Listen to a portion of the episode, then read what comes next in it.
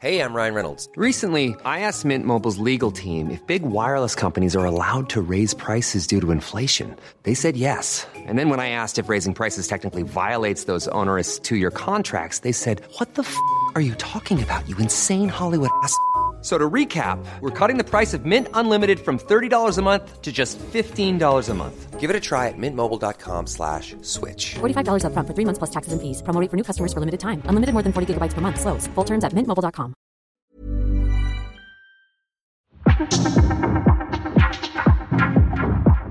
Je suis Pauline Jacot, vous écoutez les grandes histoires de l'écho. Bienvenue dans notre série L'inflation au cœur de la Révolution française, un podcast des échos. Deuxième épisode, les assignats, une monnaie contre-révolutionnaire.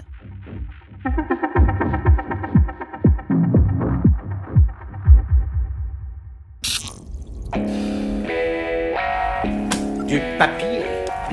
Je vous ai dit que je voulais de l'or. Ces assignats valent plus que leur poids d'or. Vous pouvez les échanger contre tous les biens de l'Église que vous avez fait confisquer. Une fortune.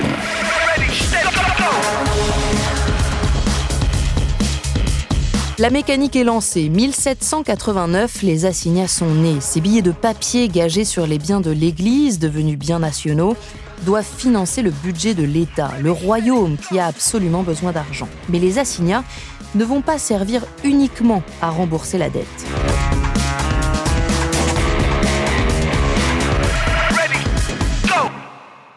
En réalité, il y a deux autres objectifs qui sont importants. Le deuxième objectif, c'est que bah, tout simplement l'argent a disparu avec la Révolution. Dans un climat d'émeute, les gens gardent toutes leurs pièces. Il n'y a plus d'argent qui circule, c'est absolument dramatique. On ne peut plus faire d'échanges. Et donc, euh, ce papier qui apparaît, il va servir de monnaie. Et donc, il va régler des problèmes économiques très compliqués engendrés euh, par euh, la rétention d'argent dans le climat révolutionnaire. Jean-Marc Vittori est journaliste aux échos. Et puis, il y a une troisième raison qui est pensée par certains de ceux qui proposent les assignats. C'est une raison politique. C'est-à-dire, les gens qui ont des assignats, ils seront avec nous. Ils ne pourront plus se permettre de remettre en cause la révolution.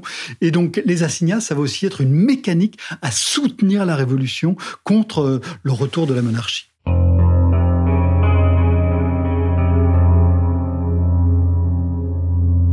Mais rien ne va vraiment se passer comme prévu. À partir du mois d'avril 1790, les assignats servent donc de monnaie pour tenter de résoudre cette crise de trésorerie. Un assignat est donc désormais un papier-monnaie avec un cours imposé face à l'argent métal et sans intérêt. Les assignats sont imprimés en petites coupures pour pouvoir servir de monnaie d'échange au quotidien. Charles-Maurice de Talleyrand, évêque d'Autun, l'homme qui est à l'origine de la création de ces assignats, proteste il crie au feu et annonce déjà l'échec de ses billets d'hypothèque. Il n'existe dans la réalité qu'une monnaie dominante. Dans ce moment, c'est l'argent. Si vous donnez cours au papier, ce sera le papier.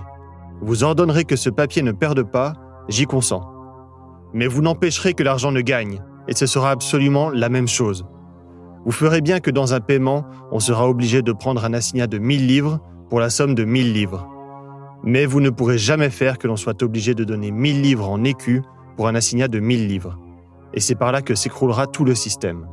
Jacques Necker, qui a été rappelé aux finances, démissionne. Les recettes tirées de la vente des premiers assignats sont épuisées dès le mois de septembre. 400 millions de livres ont été absorbés en quelques mois. La mécanique s'emballe, la planche à billets tourne à plein régime. L'État est obligé de lancer une nouvelle émission d'assignats, 1200 millions, un plafond sans cesse dépassé, rehaussé. La valeur des assignats dépasse très vite celle des biens du clergé devenus biens nationaux. La monnaie est désormais décorrélée de toute réalité économique. La seule solution pour euh, financer le déficit public, ça va devenir très vite d'imprimer des assignats, d'autant plus que l'argent ne rentre toujours pas et que la France se lance dans des guerres révolutionnaires hein, face aux autres pays de, l'Europe qui veulent mettre fin à, cette révolution. Et donc ça coûte énormément d'argent et ces guerres révolutionnaires, elles seront elles aussi financées par les assignats. Surabondance d'assignats, mauvaise récolte, les pénuries font grimper les prix. Automne 1791, la monnaie créée par l'Assemblée du peuple commence à perdre toute crédibilité. On commence à se méfier hein, partout en France, euh, dans, les villes et aussi dans les campagnes, en se disant est-ce que cet argent c'est du vrai argent? C'est pas de l'argent métallique, c'est de l'argent papier. Et donc cette méfiance, elle se traduit par de la rétention. Les agriculteurs, les paysans, ils retiennent leur blé, ils disent je vendrai mon blé vraiment au moment où j'aurai besoin d'argent, et tout ça fait monter les prix d'autant plus. Et donc là aussi, on a une deuxième mécanique infernale à côté de celle des impressions des assignats qui se met en marche, qui est une mécanique de, de rétention et de paralysie lente de l'économie parce que les gens ne croient pas au pouvoir de cette monnaie. Dépréciation du papier-monnaie, hausse des prix et baisse du pouvoir d'achat, l'inflation inquiète. En 1792, la multiplication des assignats est l'un des sujets débattus à l'Assemblée législative, qui deviendra ensuite convention, salle du manège à Paris. Saint-Just prend la parole.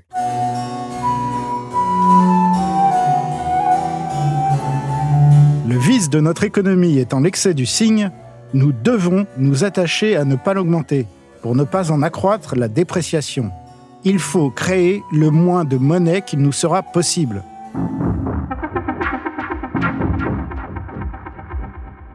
La question qui reste entière jusqu'à aujourd'hui, c'est pourquoi on ne les a pas brûlés au fur et à mesure comme c'était prévu. Et là, en fait, très certainement, il y a un tour de passe-passe du côté euh, des financiers, des capitalistes, qui savent très bien ce qu'ils font. Sophie Vaniche est directrice de recherche au CNRS en histoire de la Révolution française. Ils font euh, du profit immédiat. Après, il y a d'autres enjeux. C'est que cet appauvrissement de l'État et cet appauvrissement des pauvres, c'est bien sûr très défavorable à la Révolution. Donc, du côté de la production de faux assignats, il y a effectivement toute la contre-révolution qui peut y avoir intérêt. Alors, on sait que les Anglais ont produit des faux assignats et qu'ils en ont euh, diffusé pour euh, faire baisser encore euh, les conditions de vie et donc détourner la population de son désir de révolution, voire de son soutien à la révolution.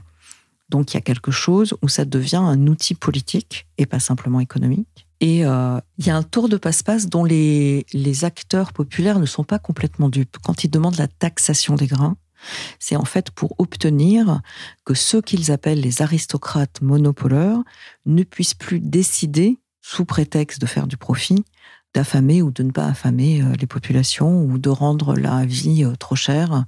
Et donc, il y a des pétitions et des demandes de taxation. Pétition des citoyennes de Lyon en 1792. Le peuple souverain de la ville de Lyon, lassé depuis longtemps sous le joug de la tyrannie des aristocrates monopoleurs, Fatigué depuis quatre ans des pertes, surtout qu'éprouve le papier-monnaie, ce peuple, n'ayant que ce papier-monnaie pour se procurer tout ce dont il a besoin, pour les choses de première nécessité et éprouvant de la part des monopoleurs les injustices les plus atroces, étant obligé de payer avec ce papier-monnaie qu'il reçoit pour prix de son travail et de sa sueur, comme s'il recevait du numéraire, étant obligé de payer ce qu'il a acheté presque une fois plus cher qu'auparavant, a arrêté pour mettre fin à l'oppression des monopoleurs, pour déjouer tous les traîtres qui ont si bien opéré le discrédit du papier-monnaie, tous les traîtres de la liste civile qui sont encore dans l'enceinte de cette ville, pour pouvoir, en un mot, se procurer sa subsistance sans être dans le cas d'employer de ces moyens violents que nécessitent les calamités publiques rendues à leur période, a arrêté qu'il ne paierait les marchandises servant à ses besoins journaliers qu'au prix suivant. Fromage de Gex, bleu, 10 sous pour le premier, 8 pour les suivants. Ce qui me paraît extrêmement intéressant, c'est que il y a une conscience politique du jeu de ceux qui disposent de cette monnaie. Et ce qui est dit autour de la liste civile, c'est que ceux qui disposent de la possibilité de faire euh, comme ça cette inflation, c'est effectivement les contre-révolutionnaires. Et donc, sont contre-révolutionnaires les monarchistes, bien sûr, autour de la liste civile, mais aussi ceux qu'ils appellent les aristocrates monopoleurs, autrement dit les capitalistes. Du côté des capitalistes, on utilise l'inflation pour pouvoir profiter de faire des prix extrêmement élevés. Et du côté du mouvement populaire, il y a l'affirmation que euh, c'est quelque chose euh, d'inacceptable et qu'il va falloir revenir à du numéraire. Autrement dit, il y a une conscience que la mauvaise monnaie a chassé la bonne. Les belles poires beurrées, bons chrétiens, 8 sous. Belle pomme rainette, 6 sous. Gros marron, 3 sous. Châtaigne, 2 sous. Graisse à l'adobe, 10 sous.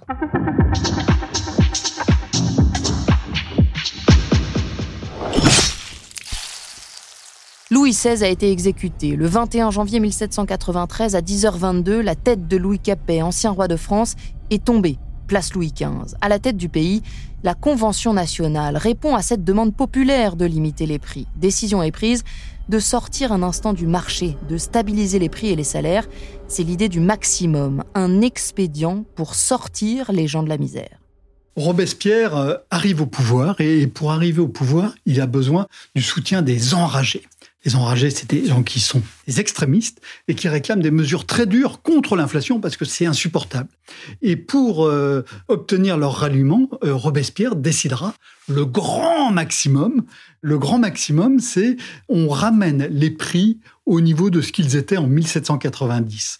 Et on les ramène même 30% en dessous du niveau de 1790. Et donc ça, ça va régler le problème parce qu'enfin, les gens pourront dépenser euh, leur argent, n'auront plus la crainte de l'inflation. C'est l'espoir qu'on met dans ce grand maximum. Alors, il y avait déjà eu dans le passé des blocages du prix des grains. Là, il n'y a pas que le prix des grains, il y a 39 produits euh, dont les prix euh, sont bloqués en espérant que ça va régler le problème de l'inflation.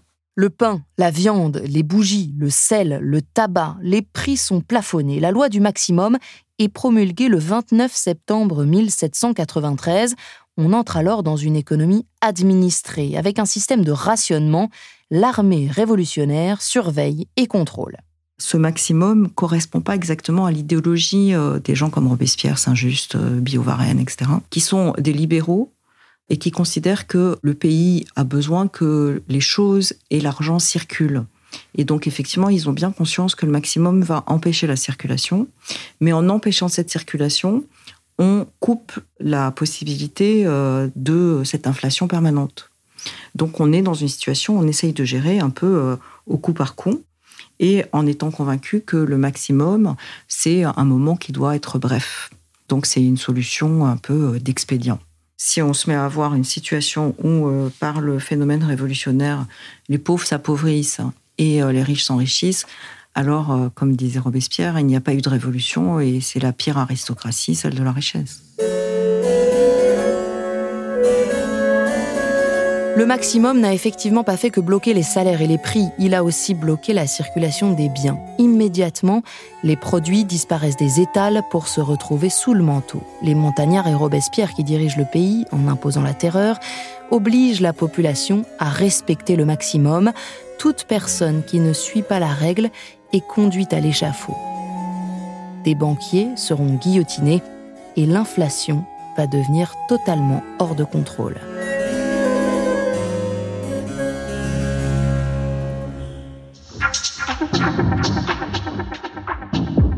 Merci à Sophie Vaniche, directrice de recherche au CNRS en histoire de la Révolution française.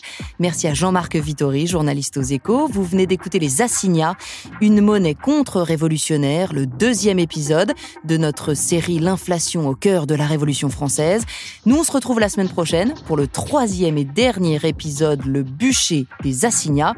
Si vous avez une question, une remarque, une envie d'écouter un sujet dans un prochain podcast des grandes histoires de l'écho, n'hésitez pas à nous écrire sur Spotify, faites glisser votre écran vers le haut, partagez-nous vos envies dans le champ Qu'avez-vous pensé de cet épisode?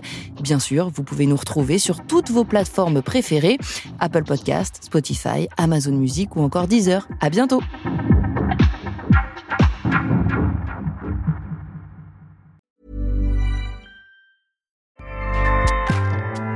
ACAST powers the world's best podcasts. Here's a show that we recommend. Hi, I'm Jesse Cruikshank. Jesse Cruikshank. I host the number one comedy podcast called Phone a Friend. Girl, let's phone a friend. Not only do I break down the biggest stories in pop culture with guests like Dan Levy and members of InSync, I do it with my own personal boy band singing jingles throughout. Because it's my show. It's your show, girl. New episodes of Phone a Friend. Yeah. Drop Thursdays wherever you get your podcasts. So work it, girl. Yeah, work it. Okay, that's enough. ACAST helps creators launch, grow, and monetize their podcasts everywhere. ACAST.com.